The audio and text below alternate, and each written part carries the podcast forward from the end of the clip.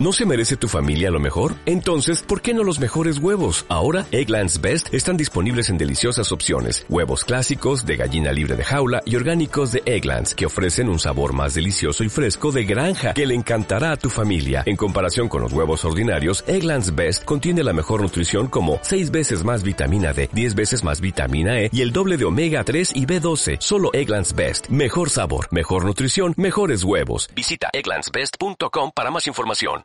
Piramos a ganar la liga, cosas peores han visto, así que creo que no vamos a, tirar los brazos ni a, ni a. Las mejores previas en la mejor compañía. Para aquel que piense que el fútbol es fantasía. Podcast para disfrutar y consejos para ganar. Mientras tus rivales intentan pedir el par.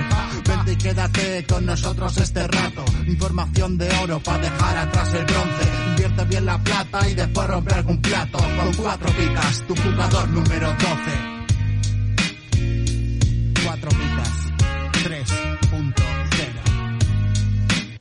Si lo último que haces antes de irte a dormir es apagar la Augusto Solari de la mesilla de noche y lo primero que haces al despertarte es darte cuenta que tienes todo un sábado para montar el mueble de estás en el sitio indicado. Bienvenidos a Cuatro Picas 3.0. Muy buenas, Igor. ¿Qué tal? ¿Cómo estás? ¿Qué pasa, Gorkibiri? ¿Qué tal? ¿Qué me dices?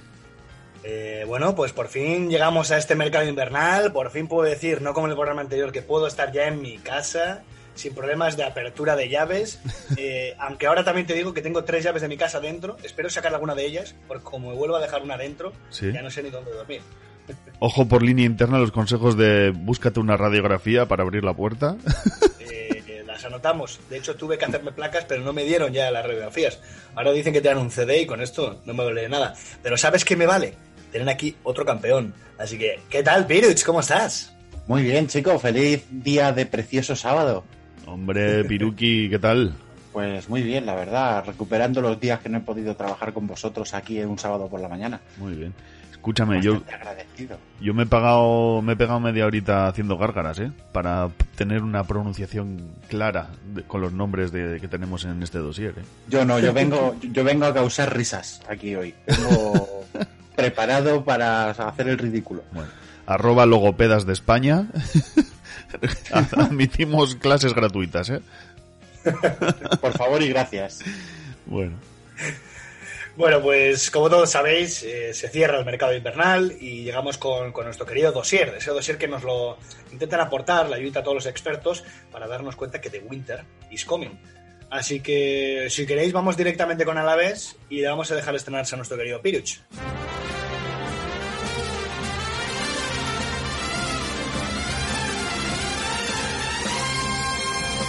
¿Harto de pagar el IVA, el IBI y el IRPF? Va a subir el IVA de los chuches también. Cuatro Picas presenta el primer impuesto revolucionario que no pagas tú. Entra en cuatropicas.com, pincha en el banner de Amazon y realiza tu pedido. 6.000 pesetas de whisky. Hasta el 10% de tu compra irá destinado a Cuatro Picas para ayudar a crecer el podcast y la comunidad. Esos chicos deben ser majos, pero está claro que son gelis. Y recuerda, no pagarás más ni molarás menos. ¡Oh, mírame! Estoy haciendo feliz a la gente. Ya lo sabes, la próxima vez que compres en Amazon, hazlo desde Cuatro Picas. ¡Hola! O el espíritu del lagarto se presentará en tu alineación. ¡Ay, el bicho! ¡El bicho! ¡Me va el bicho!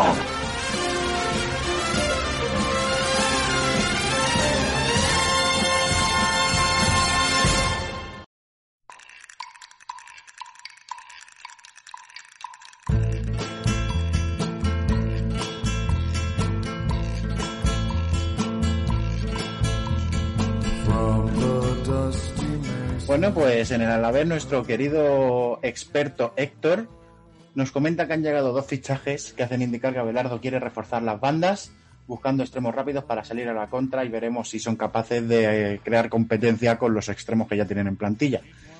El primero es Íñigo Córdoba. Nos sonará de algo este chaval, extremo zurdo que llega cedido desde el Athletic.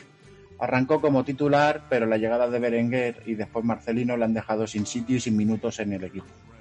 Interior con más trabajo defensivo que ataque, que deja espacios al lateral para que suba. Con Duarte es complicado ya que no es un lateral ofensivo y disputará el puesto con Luis Rioja. Yo creo que lo tiene difícil Íñigo Córdoba, pero sus minutitos tendrá. Y el segundo fichaje es Facundo Pelistri. Pellistri, Pelistri, no riáis.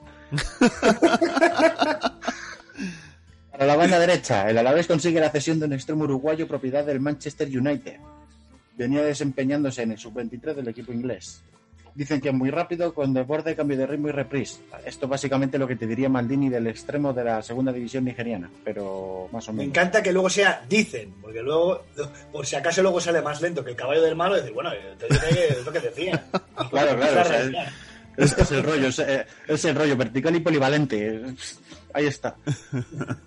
¿Cómo, cómo le gusta cubrirse las espaldas a nuestro querido jefe? Hombre, por eso es el jefe, porque, porque hace las cosas bien. Bueno, Eso es. mejor que Pero los demás, que no sé- tampoco bien bien. Tampoco es difícil hacerla mejor que los demás, ¿eh? Cuidado. Bueno, bueno. Cuidado. Eh, lo dicho, Facundo Pelistri viene para ser competencia de Martín y Edgar en la banda y quizás el Pitu lo use como revulsivo. Ya estaríamos con el Alavés. Muy bien. Bueno, pues yo, como siempre, me dejáis los, los equipos más difíciles, con más trabajo. Voy con el Athletic Club. que nuestros expertos, eh, Aitor eh, e Igor, nos dicen que, ojo, eh, voy a, a tomar aire. Ha renovado Zárraga. fin de la cita. Es que mira que tienen, tienen santos bemoles los de Athletic hasta, que hasta para hacer esto, ¿eh? Nos quieren meter aquí a Zarga como si fuese, oye, apuntaros, que hay un bus nuevo, el de Sancet igual tenemos que cambiar la rueda. Sí, sí, sí. El de Vamos a poner aquí el de Zárraga. nos lo han cambiado, realmente- nos lo han cambiado en garantía. y ahora nos han mandado el autobús de Zárraga. Bueno, Así yo he de decir que soy muy de Sancet, ¿eh? Sí que es cierto que no le viene nada bien el cambio de, de sistema de juego con Marcelino, porque de hecho, cuando ha jugado lo ha puesto en los dos jugadores de ataque. Y bueno, la verdad es que es un jugador de llegada, no, no de estar ahí. Yo creo que lo mejor que hubiese venido era una cesión a, segunda, al Mirandés de turno. Estos equipos que no sé si tienen convenio o no, pero siempre acaban con muchísimos jugadores joder, al de la Real. No sé si era por cercanía o porque les puede llevar un, buen bus por la zona. Pero, pero bueno, no sé, ¿qué, esperáis también de, de este Athletic de Marcelino? Porque así como de antes de este mercado invernal, no por los jugadores, sino por entrenador, no era un equipo tan fichable los jugadores, ahora mismo está en moda. Bueno, si voy yo primero, Piru, si me dejas. El, Dale, dale. En mi opinión, el Atleti es un, ahora mismo un equipo muy interesante que ha dado un giro de la leche con, con Marcelino, pero tiene dos handicap. Uno, el cronista, sin ninguna duda. Eh, pese a que haya jugadores muy interesantes, el cronista los convierte en dudosos de fichar. Y segundo, que aparte de, la mejoría en el juego y demás, también les acompaña un poquito la flor como a Zidane. Así que mm, no sé yo cuánto durará esta, esta sintonía en que le, en la que le sale todo de cara, ¿sabes? Así que tengo dudas, tengo muchas dudas con el Atleti. Yo más que Flor creo que las cosas cambian mucho cuando tienes un entrenador que no hace inventos y pone a los jugadores a jugar como saben jugar. Eh, eso de... No, Iñaki Williams, tírate a la banda muchacho y ya tú corre por allí, por la banda. Tienes lomas de terreno. Yo creo que hay jugadores que ganan mucho con las ideas de Marcelino. Muniain y Williams son dos casos claros.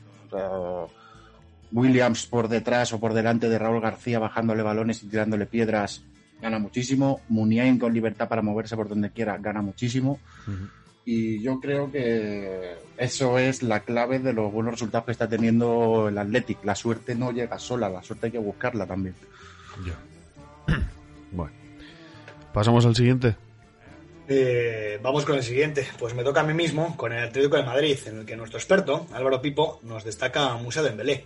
Con la salida de Costa, se necesita un 9 para dar descanso a Suárez. Y a priori es una gran oportunidad de mercado, ya que viene cedido con opción de compra. Delantero rápido, al espacio, poderoso por arriba y con un gran olfato goleador.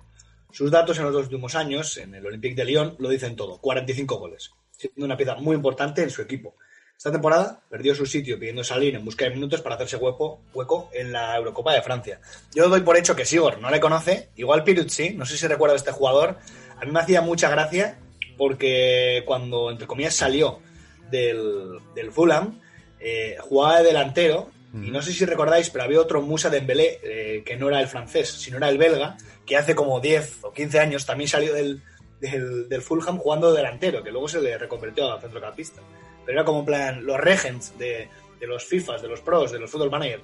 Ni cambian ni el nombre, ¿eh? cambian la Sí, nacionalidad y otro jugador para arriba. No, no, pues yo no, no lo conocía. Yo ahora mismo estoy más en la onda de los Rufo, José Vicente, Pedro Alberto y esta gente, ¿sabes? Sí. ¿Tú le conocías, Piruch? Yo le conocía, sí que es cierto que es un delantero que a mí personalmente me gustaba bastante. El último año en Lyon perdió su sitio porque la verdad cuando salía de revulsivo o en las segundas partes jugaba horrible, horriblemente mal.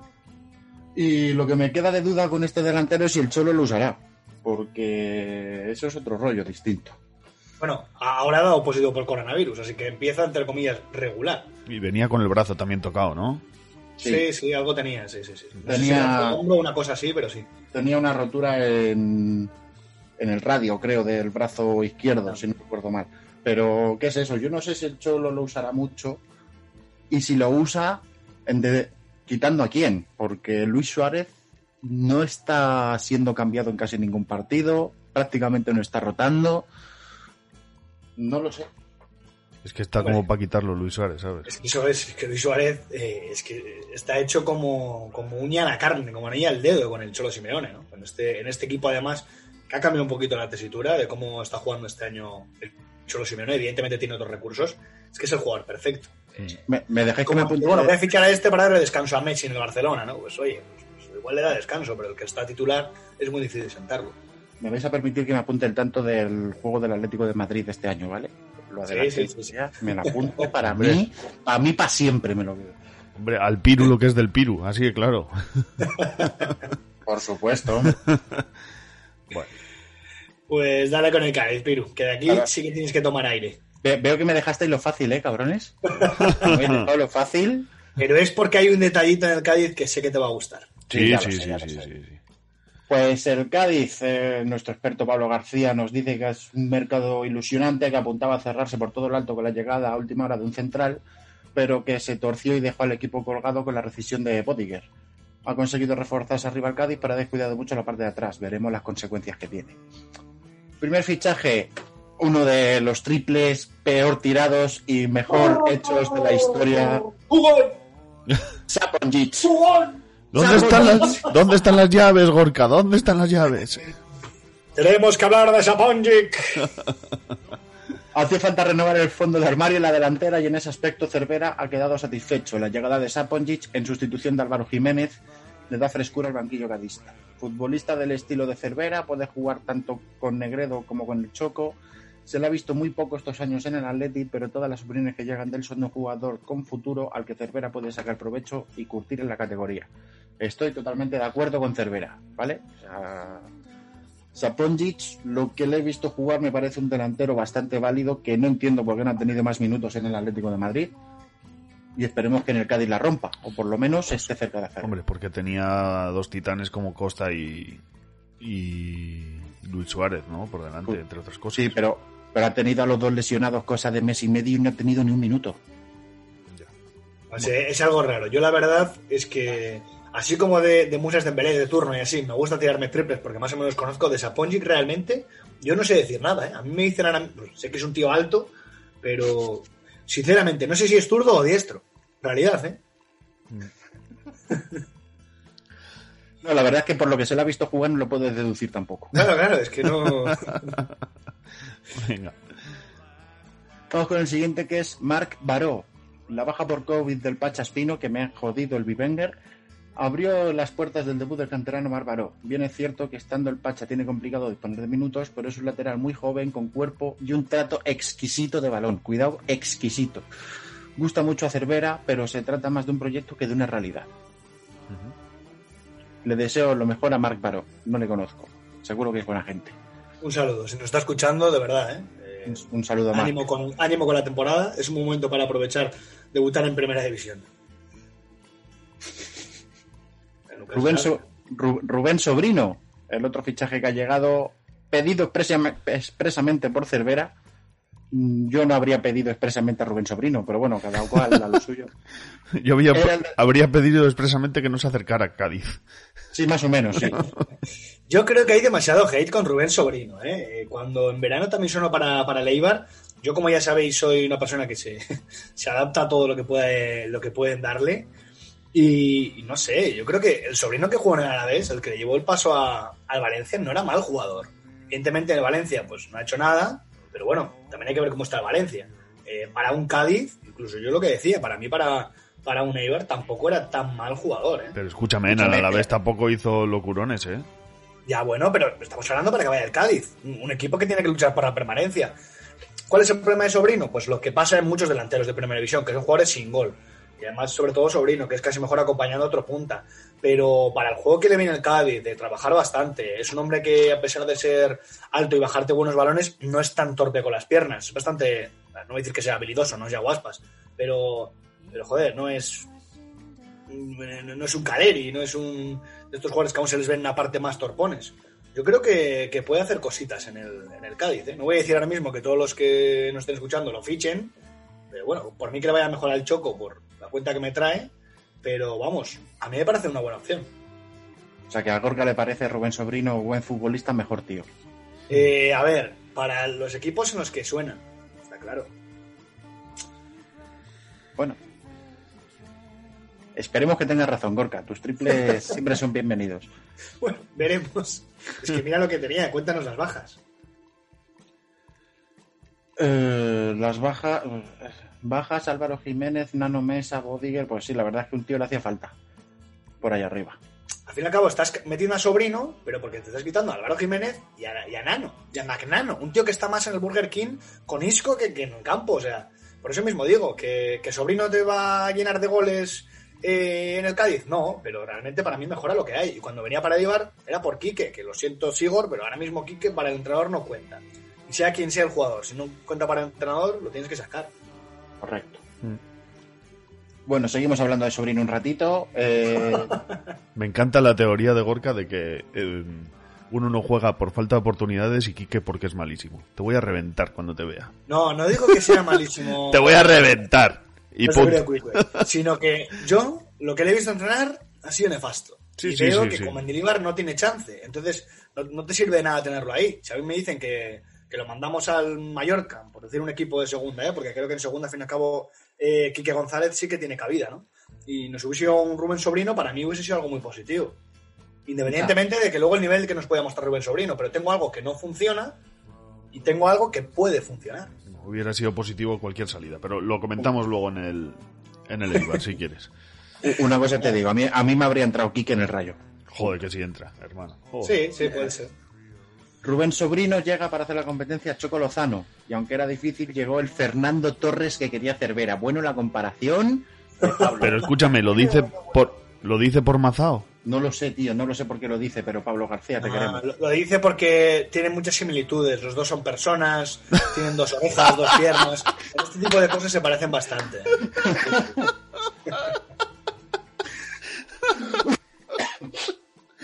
Un cabronazo. Ojito si habéis visto las fotos de, de Torres, ¿eh? Últimamente. Sí, sí, sí, sí. Que, que está, me, me ha recordado fuerte, ¿eh? a Está José comiendo Mari, pechuga, precisamente. arroz y, y Eh, atún. Torres está que tira Torres a puñetazos. Madre literal. mía. Madre mía. Todos esperamos ver la mejor versión de Rubén Sobrino, rindiendo al nivel que demostró en Alavés. De ser así, habrá artillería arriba en el Cádiz. Jugador interesante al que hay que seguir las primeras jornadas para ver las intenciones que tiene Cervera con él. Puede ser importante. En Bueno. cuanto a las bajas, Álvaro Jiménez, que se ha ido cedido a Mallorca, Nano Mesa al Logroñés. Hostia, al Logroñés. Bodiger se ha ido rescindido y Bobby Adekanje finaliza cesión. Y nos vamos con tu Celta, Gorka. Bueno, de, sí, de- aquí- de- aquí bueno, de vamos hecho nos vamos, de hecho nos vamos con tu Celta y con tu Eibar, que te vas a hacer los dos del tirón porque eres así de majo, ¿no? Bueno, como queráis. La de Eibar sí que es cierto que, como recordáis, el experto no soy yo, el, el experto oficial es siempre Edu, así que esa hasta se la puedo dejar a Sigo. Del Celta, eh, pues qué os puedo decir, han llevado jugadores como Augusto Solari, eh, Aaron Martín, la incorporación ya prácticamente definitiva de Jordan Holsgrave al, al primer equipo y, y un delantero muy goleador, Facundo Ferreira, El killer. el killer. ¿eh? Una cosa voy a decir del Facundo. A mí me gusta como delantero. Eh, pues ojalá, ojalá tenga razón. Ojalá tenga razón. A mí me- Empezamos me por el gusta primero, más como pipas. Augusto Solari, si os parece bien. Además que hemos hecho la bromita con él, porque Augusto Solari yo creo que puede tener el nombre de cualquier lámpara de mesilla de noche. Mm, Sí, tra- tranquilamente. Voy a, encender mi, voy a encender mi Augusto Solari para leer un libro. Claro. Eh, bueno, un centrocampista, eh, en principio con, con Coudet ya jugó en Racing, en el que actuaba de, de volante por banda derecha. No sé, veremos aquí si lo puedo hacer ahí, incluso lo puedo hacer más centrado. Un extremo clásico que se le ha ido reconvirtiendo, como por, por poner similitudes del Celta, como le puedo pasar más o menos a Augusto Fernández, a Daniel Vaz, jugadores que igual en algún momento pudieron jugar en banda, pero que tienen más características para ser centrocampistas. Yo creo que nos viene bien. Personalmente, por lo que lo había visto en Racing, no lo hubiese fichado. Sí que es cierto que si viene de la mano del mismo entrenador, es casi lo que hablaba antes con Quique, ¿no?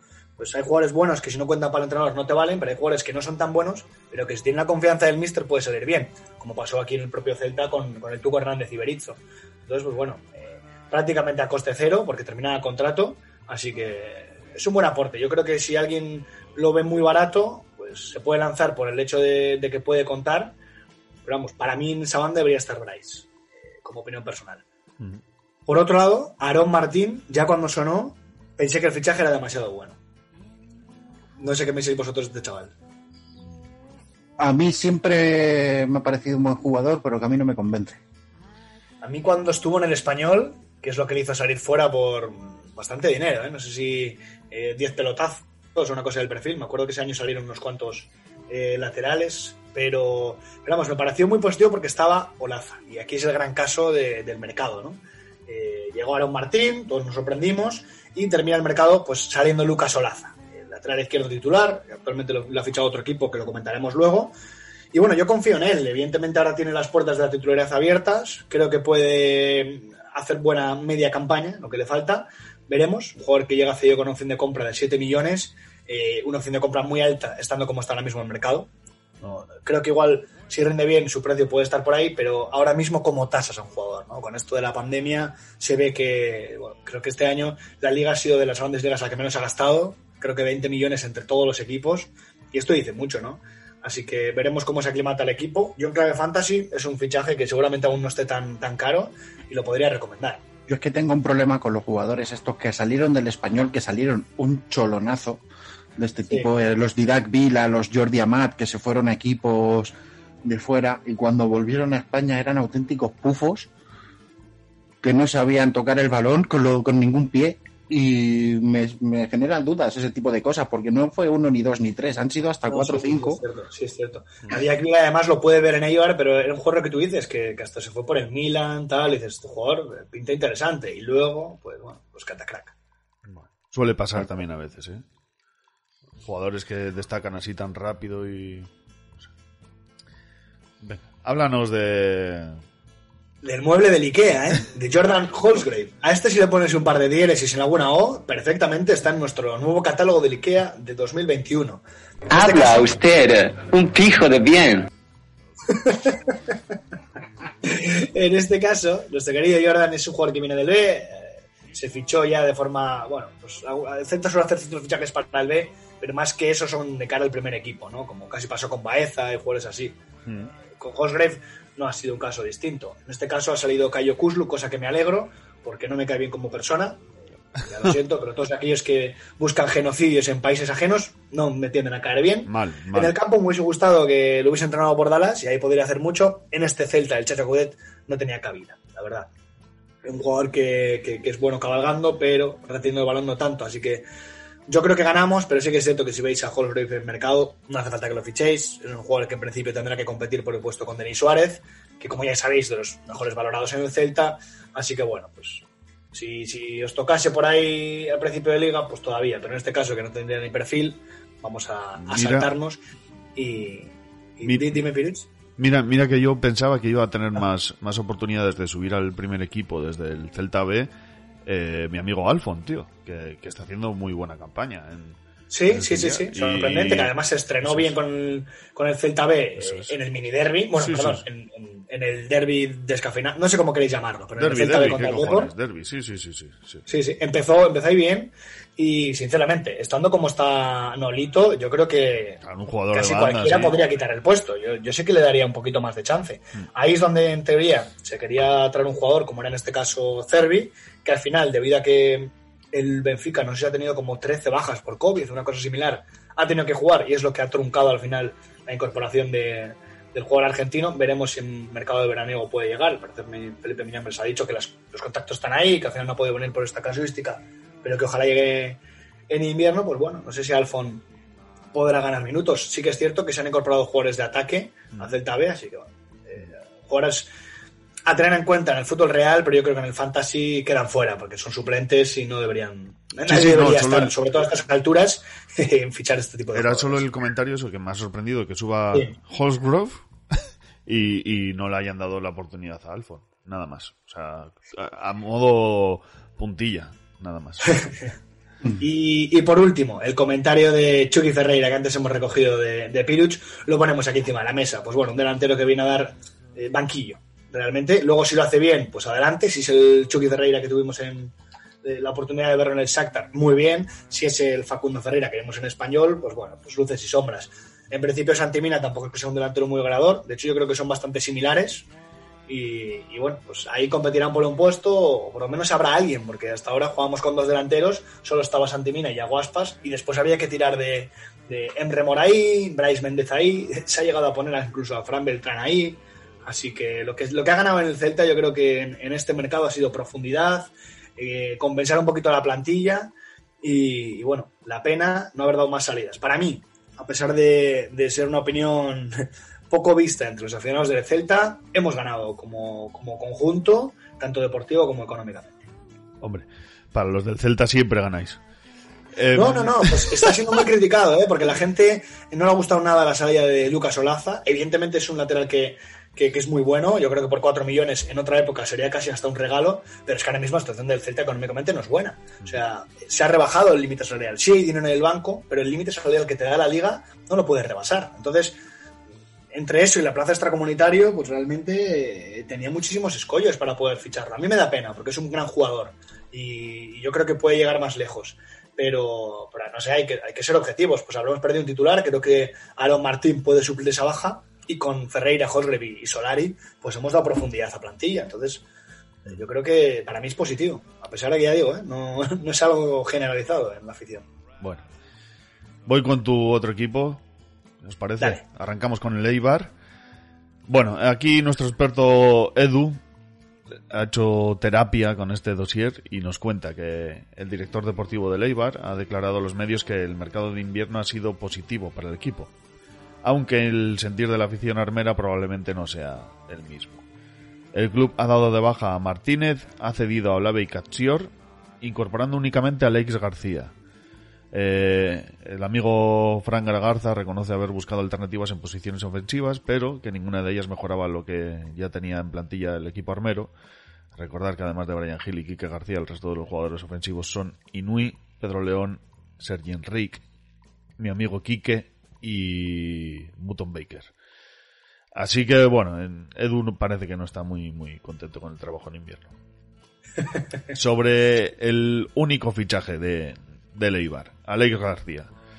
Pues eh, nos apunta aquí que es un jugador joven y con experiencia en la categoría, que se espera que aporte calidad en el doble pivote y pueda aliviar de minutos a Edu Expósito o incluso a Pepe Diop, sin descartar en absoluto su titularidad visto el pobre rendimiento de los pivotes que hasta ahora han formado parte del equipo. Bueno. Eh, poco que añadir, no sé, Gorka, si tú quieres meter ahí tu, tu spam. Bueno, yo por intentar hacer un poquito de abogado del diablo, que, que a veces me toca hacerlo, eh, a Edu no le gustó, por ejemplo, nada lo que comentaba Fran Garagarza, ¿no? De que al fin y al cabo no encontró nada mejor de lo que había. Y como lanzando el grito en el cielo diciendo, ¿cómo no vas a encontrar algo mejor que, que Esto. González, que Enrich y este tipo de cosas, ¿no? Eh, aquí, intentando relacionar un poquito cuando sonaba Rubén Sobrino, igual la comparativa es, ¿realmente invertir ahora mismo en un Rubén Sobrino me mejora un Kike González o estamos en las mismas? ¿no? Antes trasladaba esa opinión, pero sí que es cierto que a efectos objetivos igual realmente no mejoras con claridad. Y si no mejoras con claridad es mejor por lo menos no invertir.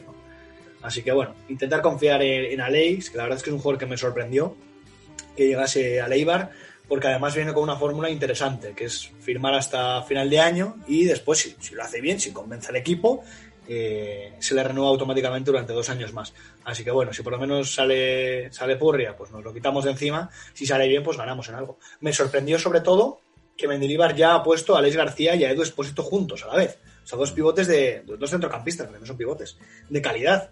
Además, estos dos jugadores en su inicio jugaban casi como media puntas y, y jugadores de banda, ¿no? En el Deport tuvo, con el Exposito lo has podido ver también en mando derecha, ¿no? Pero muy poco, ¿eh? Jugaba más de enganche, Sí, sí. vamos, mm, Claro, detrás de los Pero delanteros. son jugadores ofensivos que han ido retrasando su posición, pero. Yo es que a Edu, a, a Edu Exposito no le veo físico para jugar en banda. Ni, ni, No, no, no. ni regate, ni... eh, o sea, que para mí, Ah. mi forma de ver el fútbol, un tío que juega en banda tiene que tener como poco velocidad y desborde.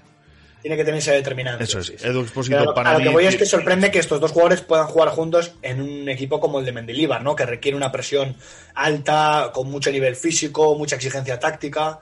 Y ojito, veremos si salen cosas. Lo que está claro es lo, lo que dice Edu. Ahora mismo el nivel de, de los pivotes es muy bajo. Yo eh, dilapidaba por Dios porque creía que Sergio era mejor, pues Sergio jugó otros partidos y lo hizo fatal.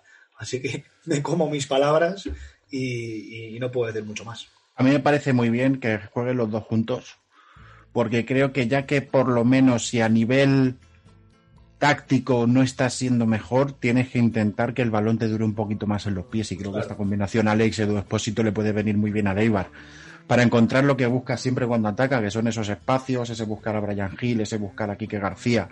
Yo creo que le puede venir bastante bien este doble pivote, que además Alex es un jugador que, que en defensa se sacrifica bastante, ya lo vimos en Girona, si no recuerdo mal. Claro, claro. Oye, y me estoy acordando ahora mismo que me sorprende incluso que Edu no lo haya comentado, pero vuelve otro, otro entre comillas, fichaje eh, de cara al Fantasy, es Cote. Sí. Al parecer el jugador asturiano ya está recuperado, ya ha ido a convocatorias, y vamos, jugador que tiene toda, toda, toda la confianza en Mendilibar, yo creo que cuando ya esté a punto va a ser un titular, claro. Así que posiblemente esté rondando por los 200.000, por ahí en los mercados perdidos, porque nadie ya se acordará de él. Así que bueno, quién sabe si por, si por ese precio te puedes llevar un lateral titular. Que no te va a hacer ganar las finales, pero bueno, eh, ahí lo dejamos.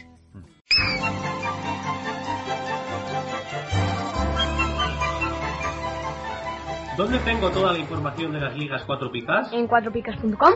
¿Dónde están las picas oficiales antes que en ningún otro sitio? En 4picas.com. ¿Dónde puedo mirar el análisis de los cronistas de AS de nuestros expertos? En 4picas.com. ¿Dónde puedo escuchar el podcast 4 picas? En 4picas.com. ¿Dónde encuentro el enlace de Amazon para echar una mano a 4 picas? En 4picas.com. ¿Dónde puedo mirar los lesionados y sancionados? En 4picas.com. ¿Dónde puedo ver el equipo de Javienaje? En cuatropicas.com. ¿Y dónde demonios puedo capturar a Pikachu? En cuatropicas.com.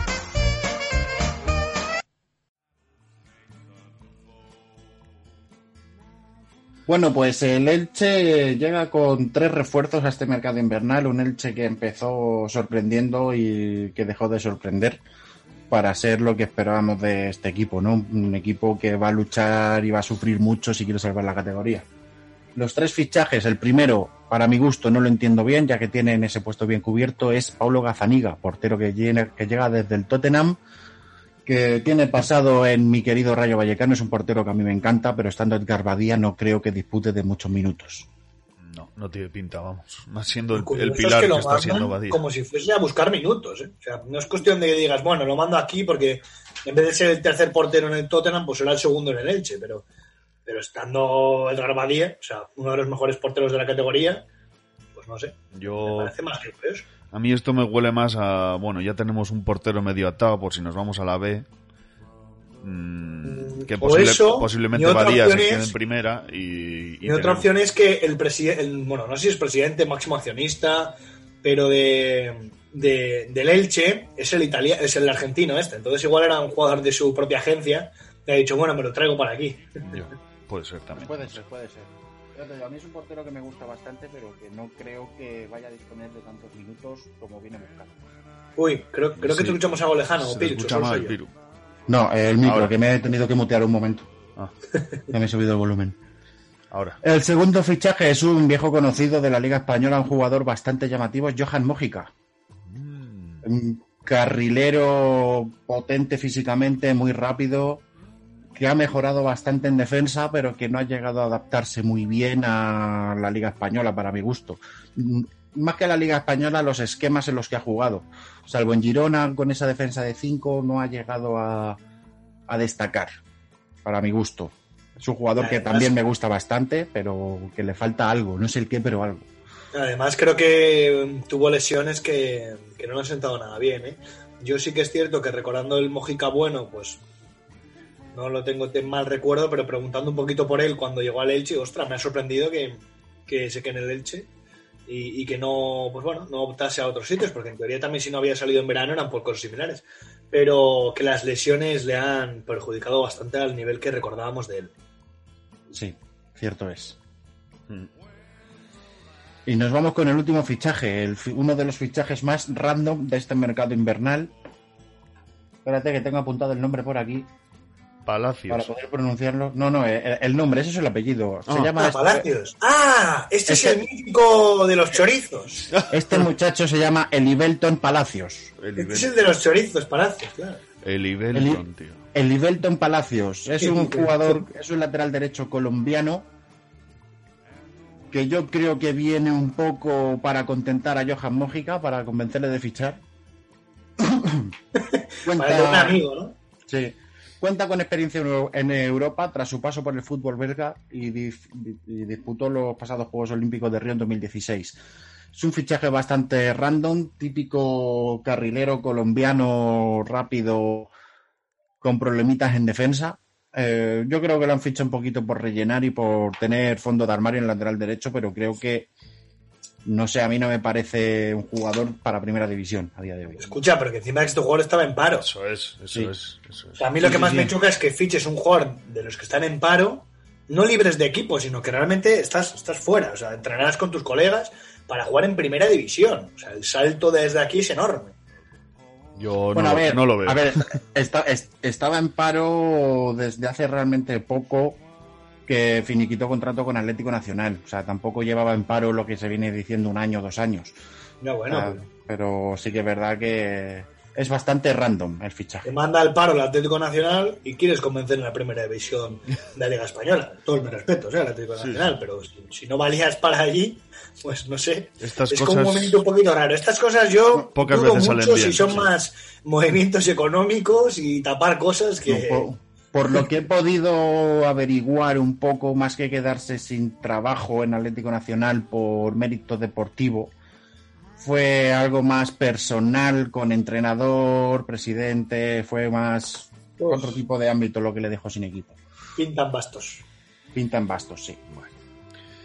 Pues vamos con el Barcelona. Nuestros expertos Hostos y Alex Mendo nos dicen esto de los siguientes fichajes.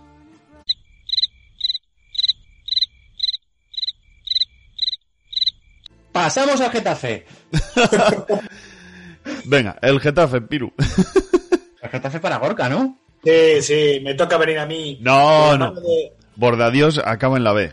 Te lo digo desde de la ahora. mano de Bordadios y de nuestro querido Jorge Pizarro, que evidentemente no se cuenta aquí, pues bueno, dos jugadores yo creo que son importantes, como, como son el caso de Cubo, que deja el Villarreal para incorporarse a las filas azulonas, y el de Aleñá, que, que también ya son en verano, y pues bueno, parece que el invierno termina de confeccionarse. Eh, yo creo que estos jugadores vienen a ser importantes, ¿eh? si los tenéis por ahí en mercado, es, es buen momento para intentar sumarlos, porque la verdad, eh, el Getafe está, está un poquito a la deriva, ha cambiado muchísimo la forma de jugar, eh, porque los recursos son otros. Y yo creo que ahora mismo está en una tierra de nadie que no puede hacer lo que hacía antes, ni lo que parece que intenta hacer ahora. Entonces, pues bueno, pues así está el Getafe, pero bueno, estos goles sí que son importantes. El tercero es Chacla, otro jugador de, del Villarreal que tiene más nombre de ser un cazarrecompensas de Tatooine que de jugar a fútbol, el de Sofian Chacla. Eh, a ver, si Bordallos ha hecho bueno a Echeita, ¿por qué no a Chacla? De Chacla, de hecho, me hablaron muy bien uh, en un podcast en el, pre- en el que pregunté quién coño era. Me llegó un WhatsApp a mi móvil diciendo, eh, pues Chacla es un chaval que pinta muy bien de la cantera tal. Y dije, vale, pues no me volveré a meter con Chancla. Yo pensaba que yo pensaba que Chacla era lo que te alineaban en los masajes y esas cosas. Sí, sí, sí, o sea, eh, el, el pri- el primer podcast en el que le nombré que dijo algo así como, ¿quién coño es Chacla? No, no, pues me, me- me llegó un WhatsApp a mi móvil diciendo, eh, pues Chacla tal, no sé qué, no sé cuántos. dije, ah, vale, muy bien. Sin problema. Pues a, a confiar en Chacla, ¿eh? El jateo, el jateo por, por estos comentarios a arroba jornada comunio, ¿eh? que es el jefe que nos permite grabar aquí solos. También podéis venir a insultarme en mi cuenta de Twitch personal, ¿vale? Tampoco pasa nada. Ahora con cámara, en, en 4K, Full HD. Sí, sí, sí, me podéis ver la cara. La, la cara del tipo que dice estas cosas la podéis ver en directo e insultarme si queréis. ¿Cómo es tu Twitch? Arroba uh, Es Piruchowski. Piruch, Piruch, a secas, Piruch. Muy bien.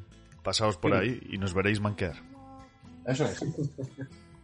Bueno, Sigor, ¿te atreves a darle tú al Granada para intentar eh, tener algo de texto? Porque te estás caqueando demasiado. Y además aquí, no sé, bueno, no tienes a mis niños Duarte para señalar, pero bueno, tienes cositas para contar. Venga, va. Bueno, Granada. eh, nuestro experto Víctor Pérez nos comenta dos fichajes que ha hecho el equipo nazarí. Domingo Esquina, que es un joven jugador portugués que llega cedido procedente del Watford, que el Watford debe tener 200 millones de jugadores en, plantilla. Nos dice que de, de Domingo Esquina que es un centrocampista ágil, con buen remate y buen tiro desde fuera del área. En principio no tendría muchos minutos, pero las lesiones de Gonalons y Luis Milla, así como el positivo por coronavirus de Ángel Herrera, pueden hacer que juegue más de lo esperado. He de apuntar aquí como anécdota graciosa que es el segundo Domingos que tienen en el Granada. Así es, menos Correcto. mal que hoy es sábados. Sí, sí, que tiemblen en Granada. Oh, oh, oh. La cosa es ¿eh? Venga, ya hemos cubierto el cupo de chistes malos del día. El segundo fichaje, Adrián Marín. El equipo tenía solo un lateral izquierdo, aunque tanto Kini como Fulquier podían jugar también en esa posición, pero la nueva lesión del cordobés hacía necesaria una incorporación. Llega libre, procedente del, del Alavés, y viene para dar descanso a Carlos Neva, que a estas alturas de temporada ya ha disputado tantos minutos como la temporada pasada. Aquí os comentaré, si queréis, un poquito de salsa rosa que ha habido esta semana por, por los grupos deportivistas. Eh, parece que ha habido conflicto entre eh, Lucas Pérez y la mujer de Adrián Marín. Ha habido peleas bajo la sábana. Entonces, bueno, pues ha habido movida y tal. Y, y dicen, ¿eh? Yo, supuestamente, por si vienen a demandarme, eh, esto es lo que cuentan. Así que... A- bueno, a- Adrián Marín pasa de la mujer de Adrián Marín. Eh, sí, sí, sí, sí, sí. Eso es. Eso Yo había escuchado entre Lucas Pérez Y la mujer de Eli también. sí, sí, O sea, sí, sí. O sea, que Lucas de- Pérez, eh, ¿crees que va a ser el nuevo fichaje para la Isla de las Tentaciones? Eh, bueno, no sé. Ayer dio tres picas. en nueve meses te digo lo que digo.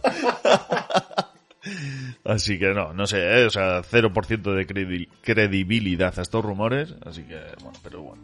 Por meter un poquito de salsa rosa también y que no sea todo tan tocho. O sea que Adrián Marín va a pasar de un terremoto emocional a un terremoto de verdad. Efectivamente, sí. Donde llega Adrián Marín hay movimientos. Pues Adrián Marín, que por cierto es un futbolista al que llegué a conocer en persona. Él no se acordará de mí, pero yo del sí me parece un tipo encantador.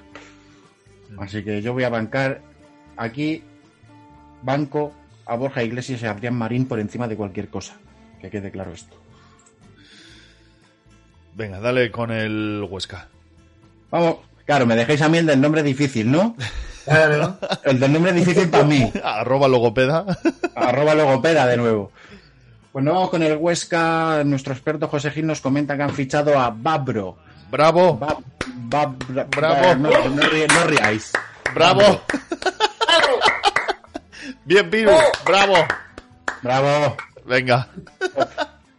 Ante las limitaciones económicas que todo el mundo conoce y la necesidad de incorporar un central, llega Denis Babro, procedente de la Lazio. El central eslovaco recala en Huesca en calidad de cedido con el sistema de Pacheta como motivo principal, pues contar con cuatro centrales a la hora de utilizar tres en cada partido era cuanto menos arriesgado. Sin ritmo de competición, Babro va a tener una enorme competencia por delante con Pulido, Sioba, Sinsúa y Gastón, a quienes va a tener que pelearles un lugar en la zaga afianzado últimamente. O sea, Vamos, si lo hace bien será un bravo de manual. Que pinta maravilloso esto.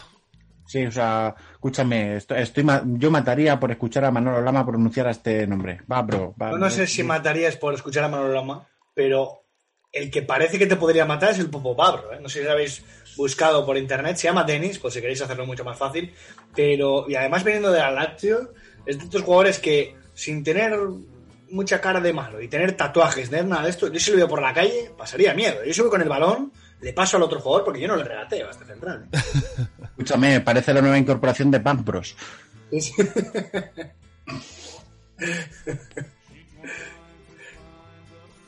Bueno, Levante, ¿a quién le toca? A Gorka, ¿no?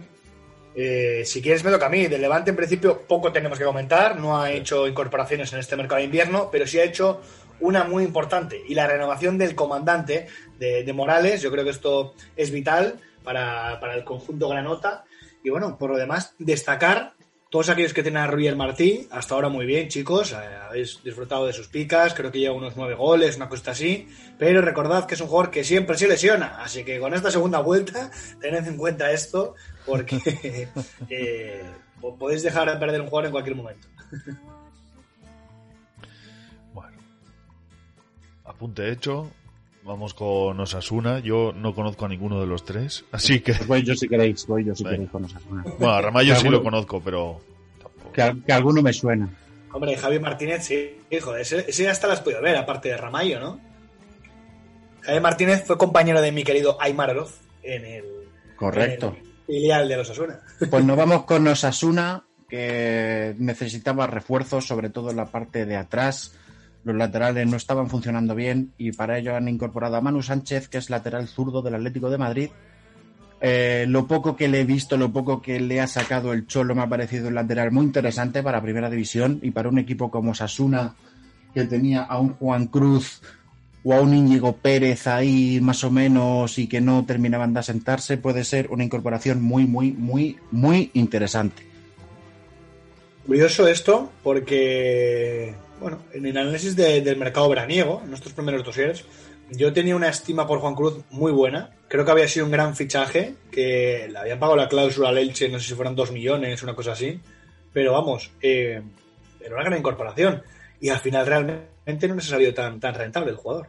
Juan Cruz hizo un No. temporadón en segunda división, ¿eh? Claro, por eso mismo, que, que era un jugador que yo pensaba que iba a ser cero dudas, el lateral izquierdo del, de los Asuna, y al final han tenido que, bueno, pues intentar ver otras valoraciones. También es cierto que hacer olvidar a, a este a Estupiñán en, Sí, sí, en sí. Osasuna es un papel complicado, ¿eh? No, no, no, es, no es nada fácil hacer esto. No, no, no es nada fácil. Javi Martínez, si no me equivoco, es un futbolista de la cantera de Osasuna que actúa habitualmente como media punta, un jugador en el que tienen mucha fe los rojillos, con buen físico, calidad. Yo creo que puede llegar a tener minutos, pero no muchos, saliendo desde el banquillo más que otra cosa. Y nos vamos con Jonás Ramalo, un tipo al que había perdido de la pista hace muchísimo. Sé que había estado por segunda división, sé que habitualmente es lateral derecho central, más lateral derecho, jugador con buen físico, velocidad y demás, pero es otro jugador al que tampoco veo con muchos minutos en Osasuna a día de hoy. Bueno, pues eh, decirte que seguía en el Girona, ¿eh? Cuando salió del Athletic se, se fue para allí y no ha cambiado de club hasta ahora. Así que curioso, un jugador con tanta trayectoria y que realmente hasta ahora solo había jugado en el Athletic Girona y ahora Osasuna. Así que bueno, no ha tenido tanto recorrido para ser un jugador tan de, pues bueno, en segunda, tal, sus toques en primera. Sí. Y aún tiene 27 años, también hay que decirlo. Vamos con el Betis. Nuestro experto Mac nos comenta aquí dos fichajes o dos nuevos jugadores. Yassin Fekir. Cuidado, ¿eh? El hermanísimo de Nabil, que llegó al Betis junto a su hermano, ha subido desde el filial para ocupar la ficha libre que ha dejado el traspaso de Sanabria. Diestro y muy técnico, era un habitual en los entrenos del primer equipo esta temporada podríamos decir que es una versión low cost de Nabil, mismas cualidades y mismos defectos, con menos calidad, obviamente. No le auguramos muchos minutos en principio. Si junto a su hermano Nabil emulan la catapulta infernal de los gemelos de Rick, su ficha en el primer equipo estará más que justificada. Totalmente. Eh, Grande Es curioso, es curioso porque creo que ya tenía ficha en Futmundo, Sí. porque me suena de ver por Twitter que a principio de mercado alguien había fichado a Yassin Fekir en vez de a Nabil Fekir. Es decir, habían pagado como 10 millones, 13 millones por Yassin Fekir.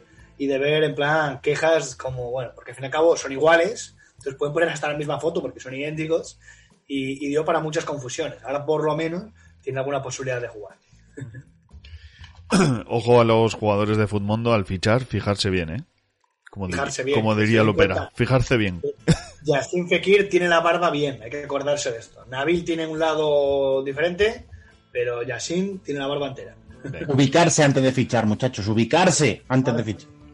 Venga, y vamos con Raúl García, que va a ser el tercer Raúl García que hay en primera división. Escúchame, se llama Raúl, seguro que es bueno.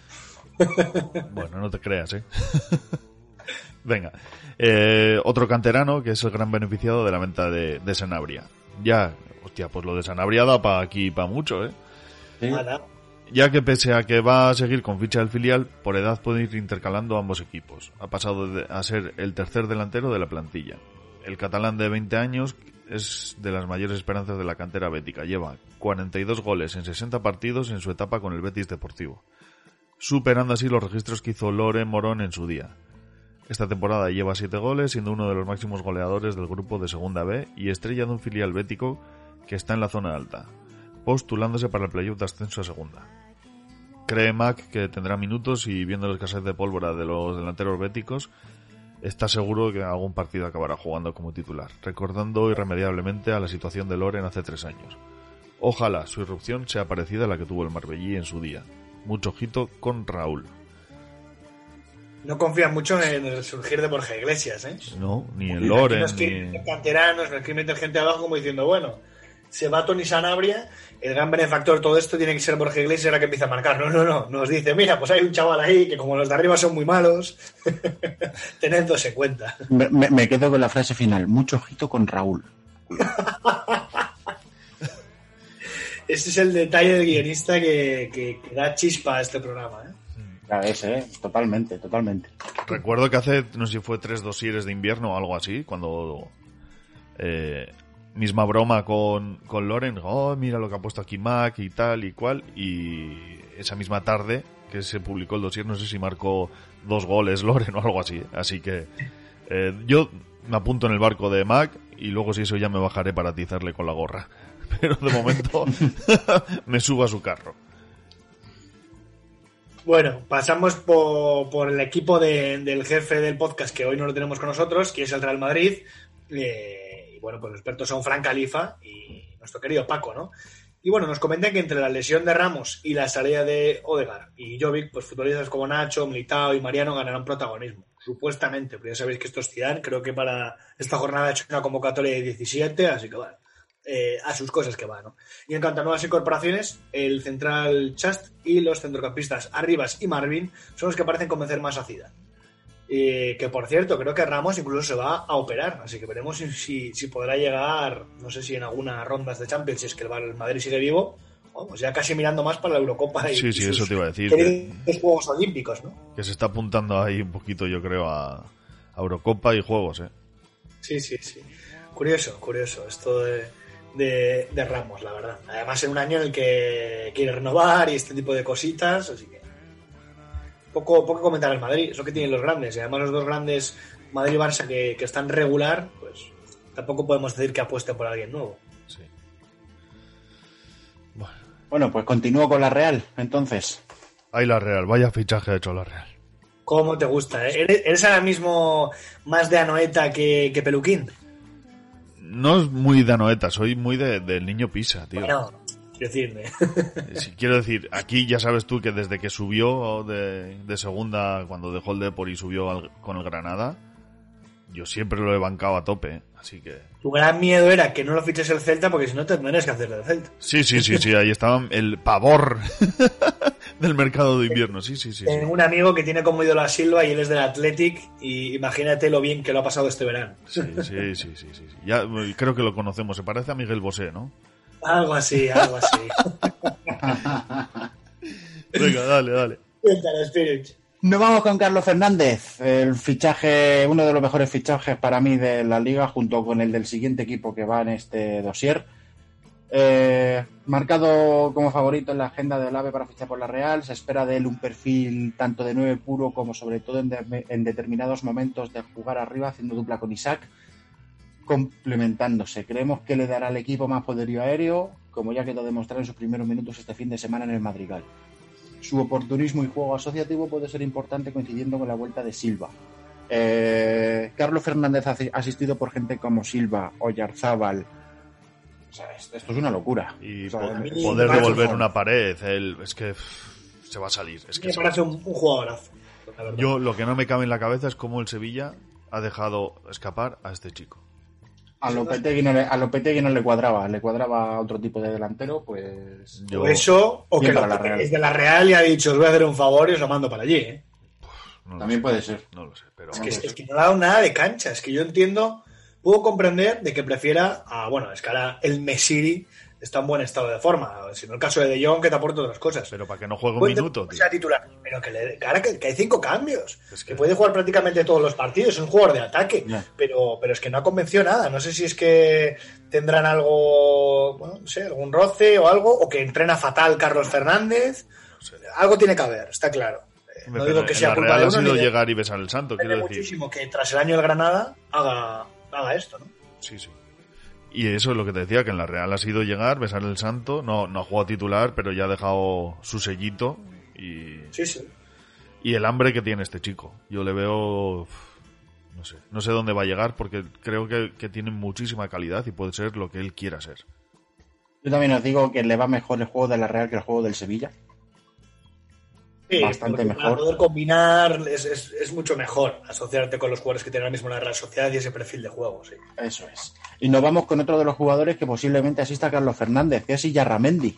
Ojito, eh, la vuelta del hijo pródigo, eh. La Vuelve vuelta. a los terrenos de juego a ver cómo, cómo termina lanzándose, pero cómo Por- me alegra escuchar esto, eh. Por cierto, no me lo estás diciendo como lesionado, me lo estás diciendo ya como, como mercado, Pirich, esto me alegra, eh. apuesta Sí. ganada, mini punto para, para Sigor, que, que dije que no iba a jugar antes de, de final de año y así fue. ¿eh?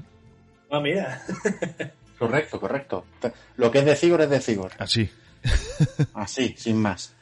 Pues Yarramendi no es un fichaje de invierno, ni es un joven canterano, pero sí que parece que tiene la lesión olvidada y está jugando minutos muy buenos.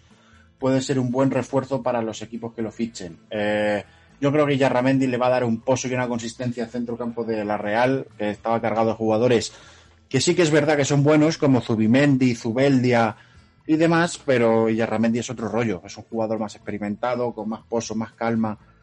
Le va a venir muy bien a esta Real este jugador. Sí. Bueno, pues cambiamos de equipo. Justo hablábamos de Carlos Fernández, así que nos toca tirar de- del Sevilla. En este caso, pues bueno, agradecer a Carlos Vergara y a Pedro Moneval, que son los expertos que nos redactan. Para empezar, no sé si lo estáis haciendo, pero empezad a bailar, porque acaba de llegar el Papu Gómez a la liga. Posiblemente del atacante argentino se trata el nombre más comentado del mercado de invierno. Tras el desencuentro con su entrenador Recala en Sevilla, pues bueno, marcando una época en el Atalanta y contribuyendo a colocar el nombre de su ex equipo en el panorama internacional. Su adaptación está siendo inmediata, mucho más de lo que cabía prever, debutando en sus dos primeras convocatorias e incluso como titular esta misma semana. Es de esperar que se convierta en un jugador capital para Julen, dada su versatilidad para adaptarse en el extremo, en la media punta, retrasar un poquito su posición, como hablábamos en el programa anterior, pues en- ese sitio de Rakitic, para decirlo, que podría ser sacrificado. Eh, pedazo de jugador, ¿eh? Papo Gómez. También os digo que cambiar a Carlos Fernández por Papu Gómez no es mal cambio, ¿eh? No, no, no. Aquí ocurre, la verdad es que algo muy curioso. Sí que es cierto que eh, si hablas a, a fichar a futuros, yo creo que es más interesante lo de Carlos por la edad, pero el nivel de Papu eh, es pedazo de oportunidad de mercado. O sea, Yo es que y además soy- por el precio que han sacado, que hasta han ganado dinero en el cambio, ¿no? Así Yo es que soy un fanboy, Eh, soy le, un ha costado, fanboy. le ha costado al Sevilla lo mismo al Papu Gómez que lo que le costó al Rayo Álvaro García. O lo que Cuidado. a Celta le ha costado sacar de tu rayo a Fran Beltrán. También, también, también. Bueno, por lo demás, eh, jugadores como Munir u Oscar podrían tener un rol aún más secundario, ¿no? Y otros como o Suso ser ligeramente amenazada su jerarquía con esta incorporación. Y además, las bajas de, de Carlitos Fernández a la Real Sociedad, como hemos comentado, y Idrisi, que se va al Ajax. Así que reducen la competencia en parcela ofensiva. Muy bien. ¿Algo que añadir? Yo no. Vale, pues, Eh, nada, nada, además. eh, pues callen para siempre. Ahora a bailar, todo el mundo a bailar como el Papu. Callen para siempre, como de- diría aquel. Venga, vamos con el Valencia. Ahora sí me viene curro, ¿eh? Nuestro experto... Dime, dime, dime, Piru. Ya, ya era hora de que currases un poco hoy. Hombre, hombre. hay que también saber es- escaquearse, eh. Cuidado que no es fácil. Bueno, venga, eh, nuestro experto Andreu, que ha andado por aquí haciendo anotaciones de última hora. ¿Eh? Andreu, te hemos pillado. Nos comenta que Piccini, el lateral italiano, vuelve al equipo al que pertenece tras una poca provechosa, provechosa cesión al Atalanta. Logopeda. Sí, arroba logopeda. Se espera que poco a poco vaya ganando protagonismo en el once de, de Gracia y junto a Correia formar ese lateral derecho que aleje definitivamente a Aguas de esa posición defensiva. Tiziano Ferro. Llega el... el central portugués llega cedido del Benfica. No, no, no, ahora atrévete y léelo como, como estos cantantes italianos que estuvieron de época, que todos cantan igual. El central portugués ha cedido del Benfica. Fue en el que la temporada pasada. Tiziano Ferro, esa pasión la tuya la mía. Venga, va, va, que no, que así no ganamos premios Evox después, eh, por favor, un poquito de serio. portugués, O sistema portugués chega cedido do Benfica, equipo que a temporada pasada formou unha boa parexa co Central Díaz. Venga, dale, dale. Venga, va. Dale, dale, ya. ya seriedad, seriedad. Bueno, Dejamos, dejamos, seriedad. otro central portugués que, que llega de, de Benfica, otro equipo que debe tener un millón de jugadores, y eh, equipo en el que en la pasada temporada formó una buena pareja con el central Díaz, actualmente en el City. No obstante, las llegadas este verano de dos centrales experimentados como Otamendi y Bertongen, venga tío, o sea, estos nombres... Bertongen, Bertongen. Nombres invent no, eh, por favor. Ha provocado que, que el joven defensa al uso apenas contara con oportunidades para demostrar su valía. ¿Sabes lo que pasó con la llegada de Otamendi? Que esa defensa tenía los días contados. Así es. El centro de la zaga parece que el único indiscutible es eh, Paulista. Así pues, veremos entre Ferro, Diacabí y Guillamón quién gana esta partida y se convierte en la pareja del brasileño.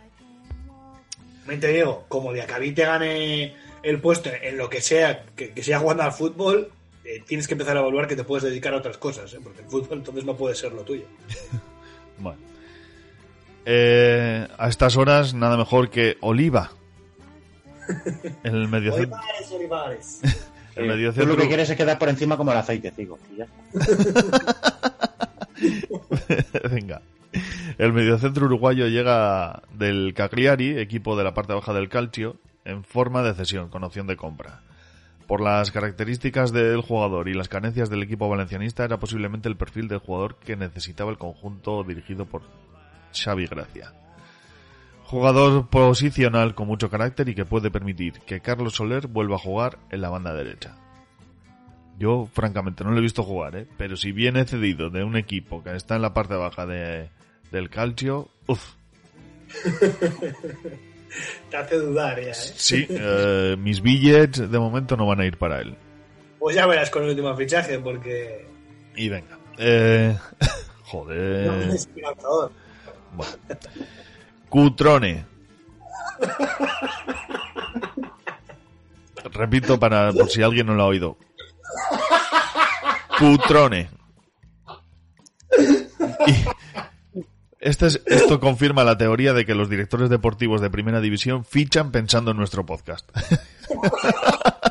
Nada más.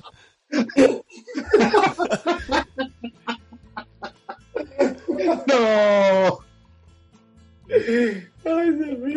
Venga, vamos, el, el delantero italiano llega también en calidad de cedido. En este caso, su incorporación a priori ha sido sorpresiva puesto que no se esperaba la llegada de un atacante, y menos con características similares a la del uruguayo Maxi Gómez. No obstante, la salida de, Sobrino permitió su llegada, facilitada como no podría ser de otra forma por los vínculos de George Mendes con el equipo inglés del Wolverhampton. Ha jugado muy poco esta temporada, por lo que falta bastante rodaje de competición. Bueno, pues entre el nombre, que viene sin rodaje, y que nadie sabe nada de él, ¿qué puede salir mal? Pinta bien, ¿eh? Todos aquí que- que quieren fichar a Cutrone, no duden, no duden. Y, y- y si os digo que yo sé algo de Cutrone, Bueno, bueno, Pues mari- duden más todavía, entonces duden más, señores. maravillosón, ¿eh? Oh, Cutrone salió de la cantera del Milan. Hasta aquí mi aportación. Bueno, bueno. Eh, bueno, eh, está bien. Es, eh, ¿se ¿Podría decir que es Maxi Gómez de Serie B o Maxi Gómez versión cutre? Ah, tenías que haber dicho de... Ah, no, no, de, serie, de serie A era mucho jugar, ¿no? Con el calcio, ¿no? Sí, era demasiado, era demasiado, tío. Demasiado forzar el chiste ahí. Sí, demasiado. Eh, chicos, sintiéndolo mucho me tengo... Joder, qué bien hablo, ¿eh? Sintiéndolo mucho me tengo que, me tengo que ausentar. Arroba logopeda, eh, voy a por ti, ¿vale? Eh, Vale. Muchas gracias por esta tarde. Nada. Y por esta tarde, esta mañana, ¿eh? Es que me cago en la puta, no sé ni, ni dónde vivo ya. Me da que, que ausentarte para presentar al logopeda es una buena señal para, para los oyentes y para el podcast. Correcto, gra- gracias, Gorka, yo también te quiero. arroba, arroba RAE. Lo, lo dicho, os dejo por aquí por hoy y nos vamos viendo en el futuro, muchachos. Vale, Piruki. Muchísimas gracias, Piruch. Abrazo. Abrazo. Chao. Bueno, Sigor, pues nos quedamos tú y yo para terminar con dos equipos. Si quieres, ya que acabas de darle con lo de Cutrone, voy yo con el Pucela y Finequitas con el Villarreal. Del Pucela, eh, nuestro experto Alberto Selvi nos destaca, si es que tiene bemoles para destacarlo, a Kenan Codro, un jugador que realmente a mí me hace bastante gracia el que haya llegado a Primera División. Tras la lesión de larga duración del mejor jugador del inicio de la temporada, Marcos André, el Pucela peinó el mercado de nueves y no encontró nada mejor. A su favor, es del estilo de Sergio, le permitirá volver a jugar con dos delanteros y además Guardiola no pasa por un buen momento físico ni de juego. En contra, sus malos números goleadores, pues le harán no brindar de muchas picas. Eh, no será por mi boca cuando yo os diga que, que, que tenéis que fichar a Kenan Codro. Eh, ojo, porque ya son dos, tres directores deportivos que reconocen que no han sido capaces de incorporar un 9 de garantías. Recordamos Claro, Eibar, claro, esto es- recordamos Valencia y recordamos ahora mismo Valladolid. Claro.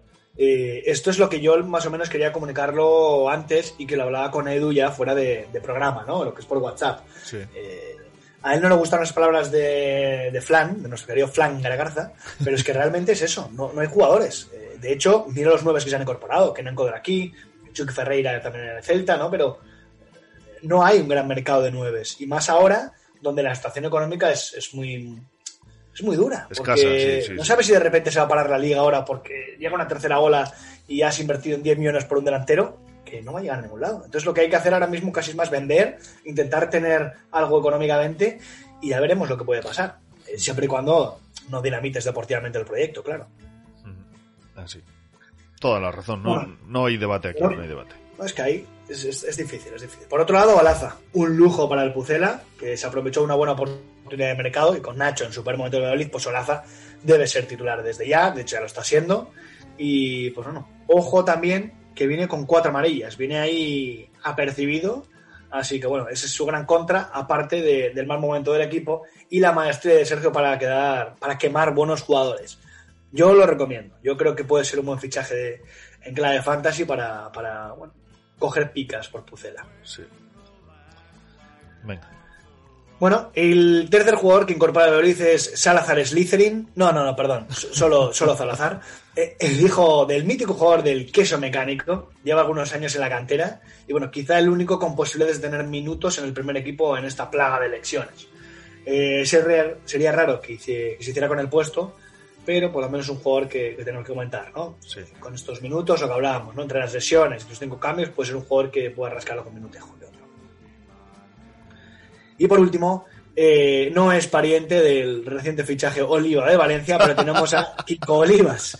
Eh, en febrero ya le deberíamos ver sobre el verde en los entrenamientos. Su ausencia se ha notado. eh, yo creo que mucho más de la cuenta, según nos comentan desde Valladolid, por lo que recuperado será indiscutible.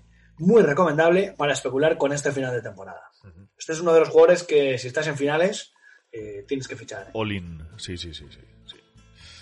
Venga, pues eh, vamos con el Villarreal ya para terminar este dossier de invierno. Los expertos eh, Amador Conde y Marc Sanchís eh, nos comentan aquí sobre Capué, que es un indispensable en el esquema de Emery desde que vino a sustituir a Vicente Iborra. Se ha afianzado como titular y su rendimiento está siendo excelente. Nadie moverá a este jugador del pivote, nos apuntan. Así que, fichajazo. Cáceres, ¿Qué estará pasando por tu cabeza? no lo voy a decir, Entonces una pausa dramática. no lo voy a decir, va a tener la misma importancia que cuando estaba cedido. El equipo no cuenta con él y se le buscó una salida. Así que nada. Mira, este- Yo he de decirte, Sigor, que este es un jugador que me gustaba mucho. ¿eh? Eh, tanto él como su compatriota, el rusito, bueno, está en otro equipo, no pasa nada, no voy a entrar en esos temas. Pero quiero decir, es un pivote que yo creo que en Argentina lo hizo muy bien, creía incluso que la Liga Española le vendría muy bien y la verdad es que se ha estrellado. Veremos cómo termina eh, si no encuentra hueco, yo con Mendilibar le hago un huequillo. ¿eh?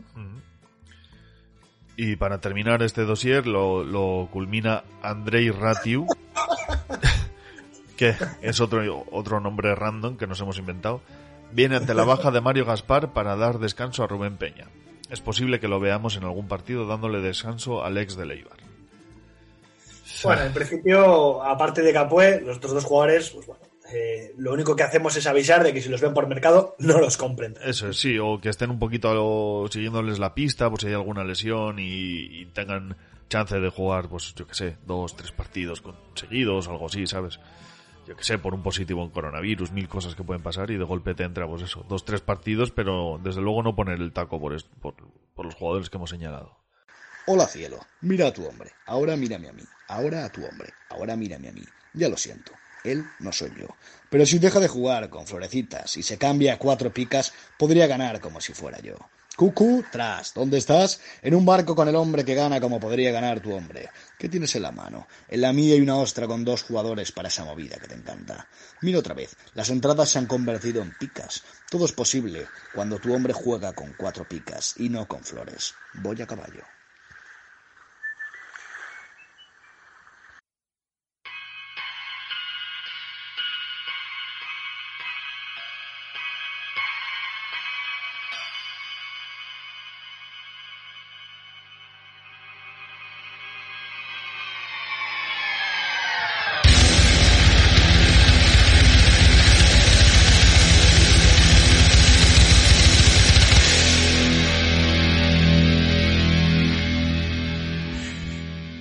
Parece que al final hemos terminado eh, el resumen y no sé si en un tiempo récord o no, pero, pero bueno, Sí, sí. ha salido bastante dinámico, ¿no crees? Poquito más de una hora, muy completo, todos los equipos. Hemos repasado la actualidad, hemos hecho humor absurdo, como siempre.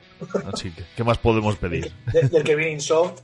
Nada, agradecer evidentemente a todos los expertos, que, que al fin y al cabo gracias a ellos es como completamos este dossier. Así que el, el mérito y es todo de ellos, sobre todo el del Celta. Que, ha hecho un free- freestyle.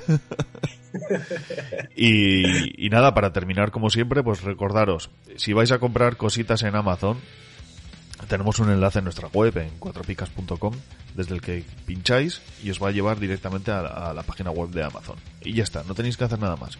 Compráis con absoluta normalidad y esto nos va a reportar a nosotros un pequeñito porcentaje de la compra que dejáis. A vosotros no os va a costar un céntimo más y a nosotros nos vais a dejar un pequeño aporte que nos permite pues continuar con toda esta locura de podcast, de web, de ligas, de premio, de copa, de esto, de lo otro, de patatín, de patatán, porque cuatro picas no para. Así que si lo hacéis así, encantados. Y ahora mi compinche Gorka os va a comentar si queréis hacerlo de otra forma más directa y colaborar con el podcast, cómo lo podéis hacer. Gorka, cuéntanos. Bueno, pues este año venimos con, con una nueva incorporación para intentar pedir. Sí, sí, pedir. Porque triste es pedir, pero más triste es robar. Y si realmente tenemos que mandar a todos nuestros integrantes del podcast al logopeda, pues habrá que pagarlo con algo. Porque al fin y al cabo esto no se mantiene solo, ¿no? Y otra opción para poder intentar eh, mantener la web viva, mantener el podcast vivo, mantener esto vivo, al fin y al cabo es para, para pagar costes y, y pagar premios, que os lo merecéis todos los que estáis en finales y ganáis títulos.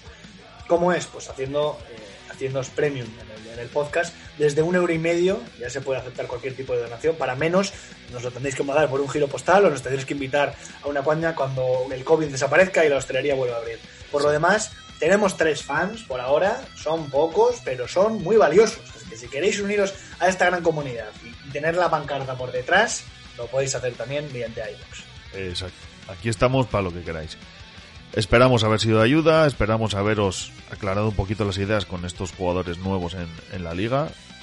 Así que muchas gracias por todo y hasta la próxima. Adiós. Adiós, adiós.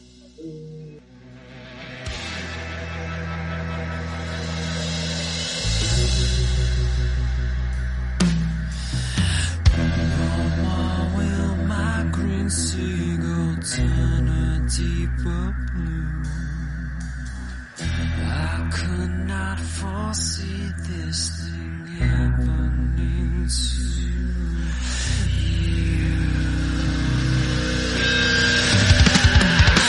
If I look hard enough into their same.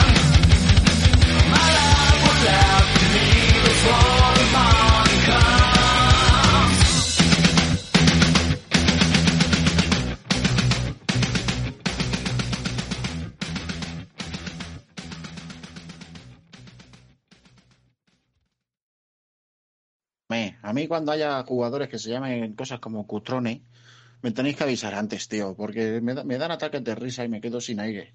No podéis hacerme estas mierdas.